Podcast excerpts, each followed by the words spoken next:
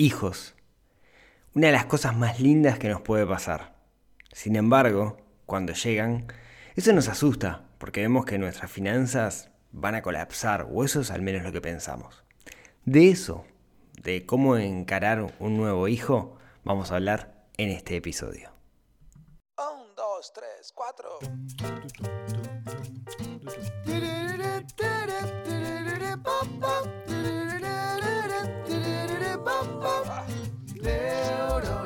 Financiera, neurona financiera, neurona financiera, neurona financiera.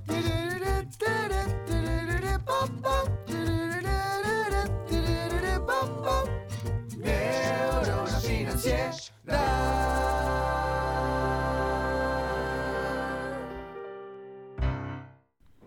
Muy buenos días, tardes, noches para todos. Bienvenidos a un nuevo episodio del podcast de Neurona Financiera. Mi nombre es Rodrigo Álvarez, soy quien los acompaña cada miércoles charlando de cosas relacionadas al dinero en todos sus distintos matices. Porque la vida es demasiado corta como para preocuparse por plata, es que existe Neurona Financiera para darnos una mano en ese sentido. Hoy un episodio que lo tengo hace mucho en el tintero y que el otro día me lo pidieron de nuevo, así que, que les voy a contar un caso, una historia real de un bebé que llegó sin aviso de cómo eso distorsionó las finanzas de, de una pareja. Pero antes, antes de comenzar, quiero mandar un saludo súper especial a, a, todas aquellas personas que están escuchando el podcast mientras están cosechando o están haciendo algo en Nueva Zelanda. Eh, es increíble cada vez que veo las estadísticas de los lugares de donde se escucha el podcast. eh, veo que hay muchos de, de Nueva Zelanda y siempre me pregunto por qué. Y el otro día estaba charlando con Joaquín, un, un amigo que, que, tuvo la suerte de ir a trabajar a Nueva Zelanda y me contaba de que en esos momentos de donde básicamente estás cosechando kiwis o pepinos o cosas por el estilo, donde no hay una gran actividad intelectual, es un momento perfecto como para escuchar podcasts y que él se escuchó todos los podcasts ahí. Así que desde aquí un gran abrazo a todos aquellos compatriotas o a todos aquellos compatriotas de la, plata, de la patria grande que están en este momento en, Nueva Zelanda eh, laburando haciendo trabajos eh, y cosechando y todo eso. Así que un gran abrazo para, para, para ellos y bueno, eso. Vamos al nuestro. Eh, como les decía, esta que les voy a contar es, una, es un caso real, es una historia que ya tiene unos cuantos años, no... eh, O sea, es un caso de unas personas que, llegaron a mí, este, que estuvimos trabajando. Como les decía, la historia no, no es reciente. No me gusta cuando, cuando les cuento casos así reales, no me gustan que sean muy recientes, porque por un lado está bueno ver el desenlace, ¿no? Ver de que de alguna manera funcionó la, estrategia que, que, aplicamos y eso se ve con el tiempo, ¿no? no es algo instantáneo. Entonces, siempre que les cuento un caso, suele ser un caso de hace un tiempito y esto no, no, no es la diferencia, ¿sí? Esta historia, para, para poner un poco de contexto, eh, vamos a ponerle un par de nombres a una pareja. ¿Sí? Vamos a ser muy originales y va a ser José y María, ¿sí? que no son los nombres reales de esta pareja. José en ese entonces tenía 32 años, supongamos que José tiene 32 años y María 30 años. Son una típica pareja millennial del 2021. Eh, ambos vienen de un origen de clase media, los dos son profesionales y son los primeros profesionales de su familia cuando, cuando estaban, digamos, en, su niñez, y ustedes saben que para mí es muy importante el relacionamiento con el dinero en la infancia, porque eso, a menos que hagamos algo consciente, suele cimentar o suele marcar cómo va a ser nuestra realidad con el dinero en, la adultez. No la pasaron mal, pero tampoco la pasaron bien, digamos. Eran la típica clase media y, y, y, se esforzaron mucho y ambos están orgullosos de ser profesionales hoy por hoy. ¿sí? Son profesionales en distintas eh, materias, en distintas profesiones, valga la redundancia, pero ambos tienen un título profesional y un, buen trabajo. ¿sí? Su vida como profesionales casados de treinta y poquitos años es una vida muy, y acá voy a hacer un, una, no, sé si está bueno esto, pero voy a hacer como, como un juicio valor, voy a calificar, es como muy millennial, ¿no? ¿En qué sentido? Su foco es el disfrute. Y me parece no lo juzgo, digamos, ¿no? Eh, pero su foco es el disfrute. Viajar, todos los años meten un viaje, los fines de semana se van para afuera, ¿no? Comen afuera, o sea, comen en restaurantes al menos tres veces por semana, abusan de los deliveries, no saben hacer un huevo frito, no, no, no, no la co- cocinar, digamos, no, no es algo que les genere placer, entonces no lo hacen, etc. ¿sí? Si bien ambos tienen un buen salario, está por arriba de la media, eh, juntos, digamos, eh, tienen un poder adquisitivo bastante importante, pero no tienen un gran nivel de ahorro. ¿sí? No, no, no logran ahorrar mucho. Y en parte por esa vida que se dan, y en parte también porque eh, no tienen como gran objetivos de ahorro, ¿no? Están tipo, viven el día a día y con eso están bien. Sin embargo, sin embargo, a veces logran tener ciertos picos de ahorro, logran hacer ciertos esfuerzos y eso está directamente relacionado con sus vacaciones. ¿sí? No les gusta endeudarse, no les gusta sacar cosas con tarjeta de crédito, son oyentes del podcast Neurona Financiera. Entonces, más o menos tienen una buena conducta financiera, saben que endeudarse no está bueno en el largo plazo, entonces ahorran para sus vacaciones. Ese viaje al Caribe que se hacen todos los años cuando pueden combinar la licencia, lo pagan contado a, a partir de ahorro que logran conseguir, pero es el único objetivo de ahorro que tienen, digamos, ¿no? Eh, tienen, tienen un vehículo, ese vehículo lo han ido cambiando, digamos, o sea, consiguieron, juntaron la plata al principio, ya algunos años, era de uno de ellos el auto, eh, y vienen cambiándolo eh, cada cierto tiempo, mm, porque le gusta, digamos, pero bueno, una vida muy normal, si se quiere, ¿sí? Eh, ah, me faltó decir, eh, viven en un apartamento, en Positos, alquilado. ¿sí? Alquilan un, un apartamento y no es una preocupación muy grande para ellos el hecho de tener una casa en este momento. Y era una vida perfecta. Y un día pasó algo. Dos rayitas. María quedó embarazada.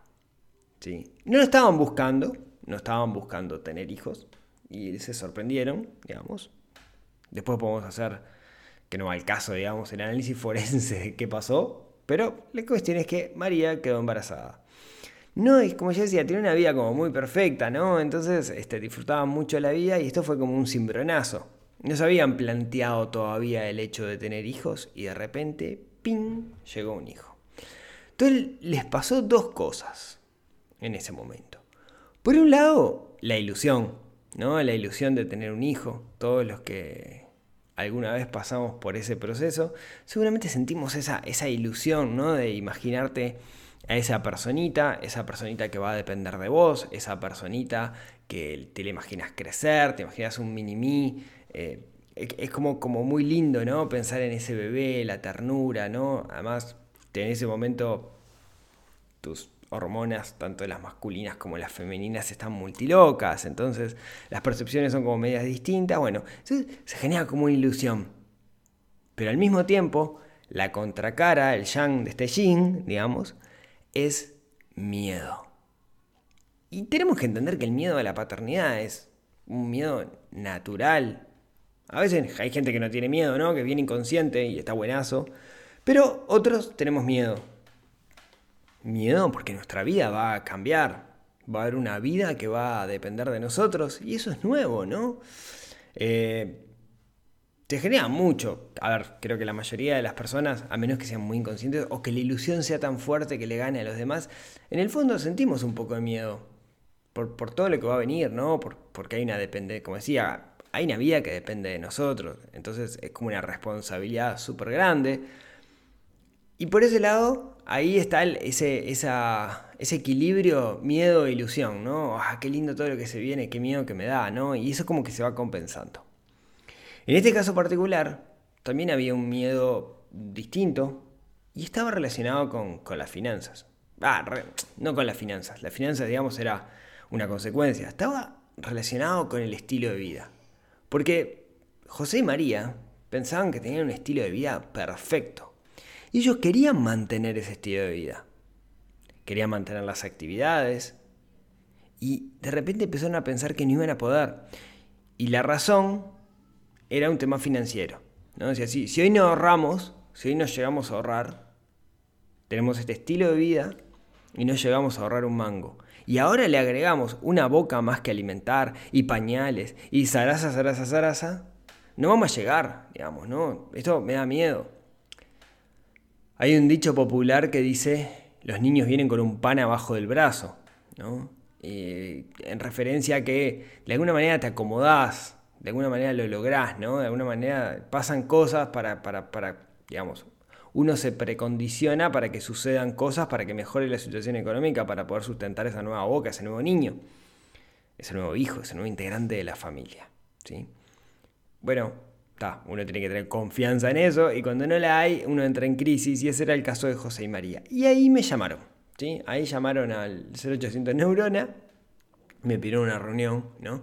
Che, me gustaría hablar, necesitamos una mano con esto, etcétera. Bueno, tuvimos como una sesión así de, de, coaching o mentoría o no sé, como le quieran llamar, consultoría. Tuvimos una charla, ¿no? Y lo que les voy a contar hoy es un poco cómo, cómo, cómo llevamos esa charla y qué fueron las cosas que, pasaron, porque quizás a muchos de ustedes les pueda llegar a aportar. Y si no, si ya pasaron esta etapa, eh, quizás ustedes me puedan, nos puedan aportar a nosotros eh, cosas que, escaparon, digamos, al, análisis que hicimos. ¿sí? Así que bueno, es un poco el, la, introducción al problema. ¿sí? Y yo lo primero que hice cuando, cuando, cuando me senté con, ellos fue transmitirle lo natural, digamos, de lo que les estaba pasando. Ese miedo es el mismo miedo que tuve yo, que tuvieron mis padres, que tuvieron mis abuelos.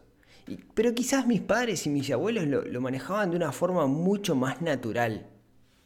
Porque no había antes como ese... Em, no sé, como esa presión social, si se quiere, por, por el estatus. Eh, entonces, como que no importaba. Por eso la gente antes tenía mucho más hijos. ¿no? Se despreocupaba mucho más de ese tema. También es cierto, digamos, tenía mucho más hijos y quizás algunos se morían por el camino.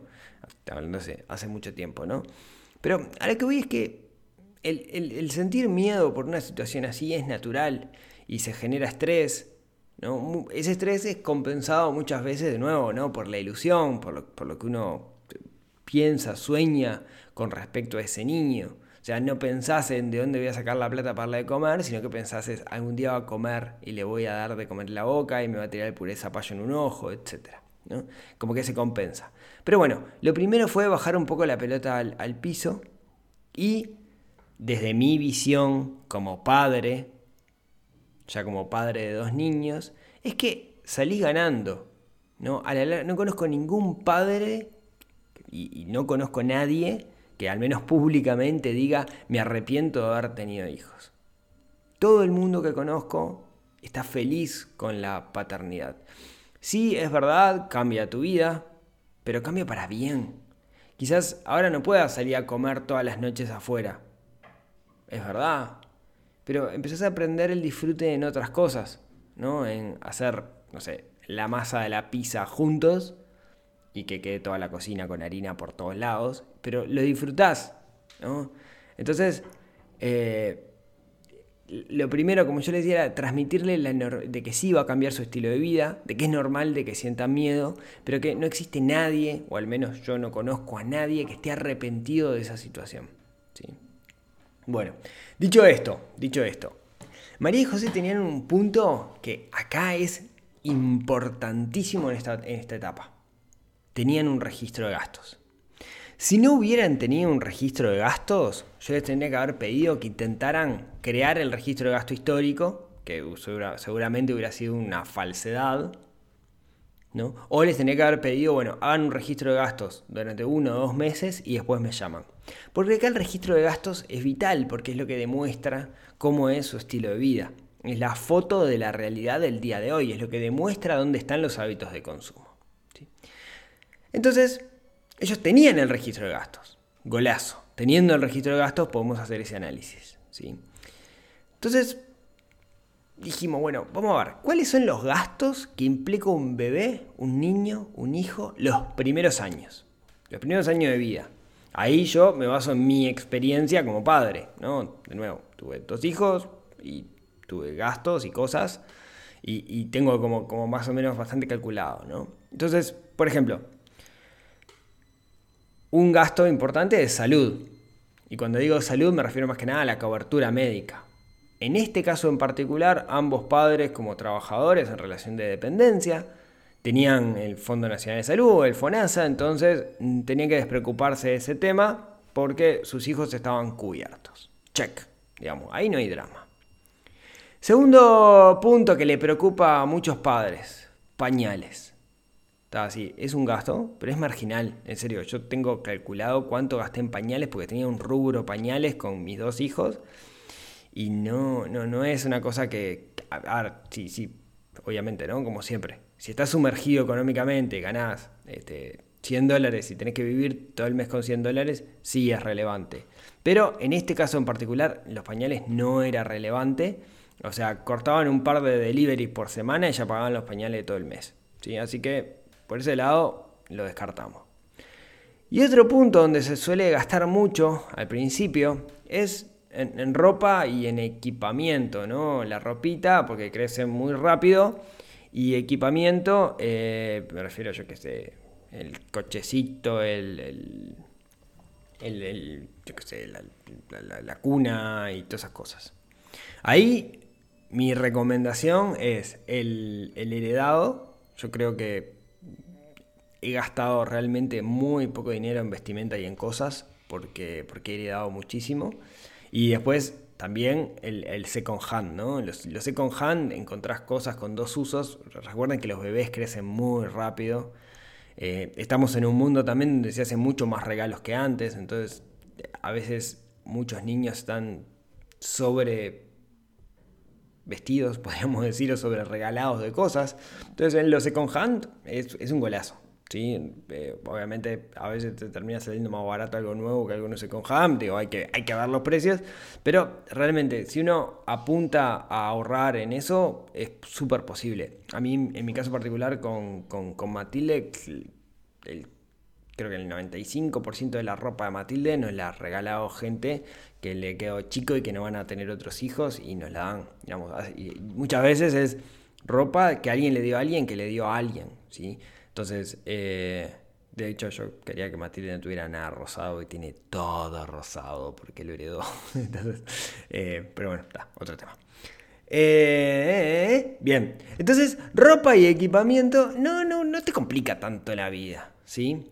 Quizás el, gasto más importante, y, acá, digamos, de, nuevo, como siempre, estoy abierto a, cosas que me estén faltando, pero quizás el gasto más importante, al menos que tuvimos nosotros, es ¿Qué va a pasar cuando termine esa licencia maternal o paternal? ¿no? Como ustedes saben, por ley, hay un conjunto de semanas en las cuales la madre o el padre pueden no trabajar, o sea, no trabajan para, cuidar a ese niño que, que, viene al mundo, y, eh, pero después tiene que volver a trabajar. Y ahí, digamos, cuáles son las, opciones, ¿no? ¿Qué, hacemos? Y, ahí, digamos, a mi entender, hay tres opciones. la más antigua, una, persona que lo cuide gratis. Le hace la abuela, ¿no? La abuela, la tía abuela o no sé qué. Que mamá, cuídame al nene. Es muy utilizada todavía hoy por hoy. Eh, en algunas regiones es como la lo que se usa, este, que, los abuelos cuiden a, los niños. Eh, recuerdo tengo muchos amigos en, México, en mis viajes a México, que esta era la estrategia. Cuando tenés un hijo lo cuidan los abuelos. ¿sí? Es como que ya está culturalmente afirmado eso. ¿sí? Y están los abuelos con todos sus, sus nietos y es onda, onda guardería. Es parte del trabajo del abuelo, ¿no? Es como que lo ven así. Yo me acuerdo cuando, cuando nació Maxi, mi, mi, madre me acuerdo me dijo, mira, yo ya creé tres hijos, y tuve bastante con mis otros nietos, olvidaste lo que me dijo, así que no, contábamos con eso. Igual vivíamos lejos, así que no se podía. La otra opción es contratar una persona que cuide a los niños. O sea, metes a alguien adentro de tu casa que sea quien se encargue de cuidar a los niños y ya haces un plus y de paso que te limpie o algo por el estilo, ¿no? Eh, implica un gasto importante, tenés que tener un empleado, hacer los aportes sociales de ese empleado, etcétera, etcétera. Eh, y es delicado porque muchas veces no, no es gente que se especialice en ese tema, ¿sí? Eh, no, no, no, hay, no, hay, gente que, sea que son expertos, sino que tienen simplemente experiencia porque criaron a sus hijos y ahora hacen eso. Eh, pero, pero hay, digamos, es también una de las estrategias que se utilizan muchísimo y ahí juega como el factor de la confianza, ¿no? Esa es la parte más difícil porque a la larga hay un extraño cuidándote a, tu hijo en cierto sentido. Entonces, cuanto más confianza tengas en esa persona, mejor. O sea, le estás dando ese tesorito que tenés. Y después la otra opción es una guardería o maternal, ¿no? Esos lugares donde permiten que uno lleve al niño ya desde, desde muy pequeño. Eh, en, eh, en, mi caso, bueno, está, En mi caso particular con, con Maxi fuimos por, por una persona que lo cuidara, no nos acostumbramos, o sea, no generamos pasar ese vínculo de, la confianza y terminamos yendo un, maternal eh, desde, muy pequeño, obviamente se enfermó mucho, etcétera, pero, pero fue el, camino. Y hay una, cuarta opción, digamos, que, en este caso no se consideró, que era bueno que alguno de los dos padres dejara de trabajar para, para encargarse de los niños por un periodo de tiempo hasta que empezaran, hasta que se escolarizaran, ¿no?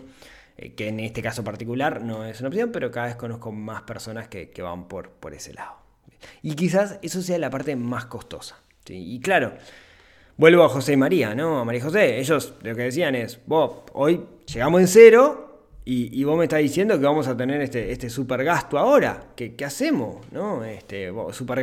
Vamos a tener que sacar, no sé, pongamos, 500 dólares por mes para pagarle a alguien o para pagar un maternal, ¿no? Esto es un número, digamos, aleatorio, pero más o menos pensemos que anda por ahí. Entonces, lo que hicimos fue llevar todo esto, llevarlo a números, ¿sí? Y después comparamos esta proyección de gastos teórica, pero basada en experiencia, con el registro de gastos. Y nos dimos cuenta que haciendo algunos pocos ajustes de estilo de vida, ya se cubrían porque cuando tenés un bebé, no, comes tres veces afuera. No, no, no, no te vas todos los fines de semana. Y en particular, una de las cosas que, se hizo fue, eh, justo este niño, iban a Joaquín, digamos, eh, Joaquín es el nombre real del niño que nació, eh, justo se daba que, que, vieron que los niños hasta los seis meses no pueden ir a la playa. Entonces eso hizo que ese verano mm, pospusieran su viaje al Caribe y eso les diera un fondo también, como una especie de fondo de emergencia, que, les daba como mucha seguridad, ¿no? O sea, se saltearon unas vacaciones. Después inclusive se ilusionaron por el hecho de saber que los niños hasta los dos años no pagan pasaje de avión, entonces pueden llevárselo a donde quieran sin pagar pasaje. Después de los dos años pagan, ¿sí? Por que sean chiquititos. Bueno, eh, entonces le llevamos a números. Y cuando le llevamos a números, nos dimos cuenta que haciendo unos pocos ajustes en el estilo de vida actual, o sea, bajando alguna cosita de, que en realidad ni siquiera iban a poder hacerla por posibilidad, pero de nuevo, ¿no? Porque no comes afuera cuando tenés un hijo todos los días, se dieron cuenta que iban a llegar. Y eso les dio tranquilidad. ¿Sí? Y eso les dio como mucha tranquilidad. Eh, otra de las cosas me acuerdo que recortamos era tener un gasto como bastante grande en ropa. ¿sí? Les gustaba comprarse ropa y, bueno, ahí como que nos dimos cuenta, digamos, que era un gasto que era como bastante y que dejaba también de tener sentido porque iban a salir bastante menos. Entonces, por un tiempito dejaron de comprarse ropa y ahí creció, era un gasto importante, digamos, ¿no? De zapatos y cosas por el estilo, y ahí también se bajó. Bueno, otro tema que les preocupaba bastante era que ellos en ese momento estaban alquilando en un apartamento de un dormitorio. Y estaban re felices con su apartamentito. Les llevaba poco tiempo limpiar, se dedicaban a disfrutar de la vida, etcétera, etcétera, ¿no? Este, venían como muy bien con eso. Y les empezó a preocupar, así, che, pará, vamos a traer un gurí y vivimos en un apartamento chiquito, ¿qué hacemos? Pero, la realidad es que los primeros tiempos no es mucho problema, digamos, ¿no? Ellos apuntaron, digamos, que al principio además iban el niño a dormir en el cuarto con ellos, también era un apartamento un solo dormitorio, así que no tenía mucha opción. Optaron por hacer colecho, vieron que hay como dos escuelas, la de colecho, ¿no? De crianza con apego y la de este la del duérmete niño, digamos, ellos fueron por el lado del colecho y no voy a entrar en ese tema, vamos a hacer un debate enorme al respecto. Eh, y eso les permitió eh, planificar, digamos, ¿no? Decir, bueno, está, por ahora, tranquilo, estamos bien, digamos, no, va a pasar nada, vamos a planificar, ¿qué queremos más adelante? Bueno, sí, nos gustaría Ya ahora que tenemos un hijo, hay, hay un- factor ahí que, que es medio psicológico. Cuando tenés un hijo, como que te dan ganas de tener tu propia casa, ¿no? Como querer ser dueño, como que necesitas cierta em, seguridad de decir, si mañana no, no puedo laburar, quiero que mi hijo tenga un techo, ¿no? Y conozco muchas parejas que en el momento que quedan embarazadas de su primer hijo, eh, optan por, por lo de la casa, ¿no? De comprar una casa. Ellos en ese momento dijeron, bueno, en este momento no lo necesitamos, pero pongámoslo a futuro. Y les cuento que a futuro lograron eh, comprar una casa, ¿sí? Se fueron del apartamento a una casa. eh, la compraron con un crédito hipotecario, no tenían el dinero para la entrega, pero un préstamo familiar les permitió hacerlo, entonces hoy están pagando más o menos lo mismo que pagaban de alquiler, pero eh, es una hipoteca a 15 años y bueno, también le deben plata a un pariente, pero este pariente les dijo sin apuro y fue medio como que, regalo. ¿sí?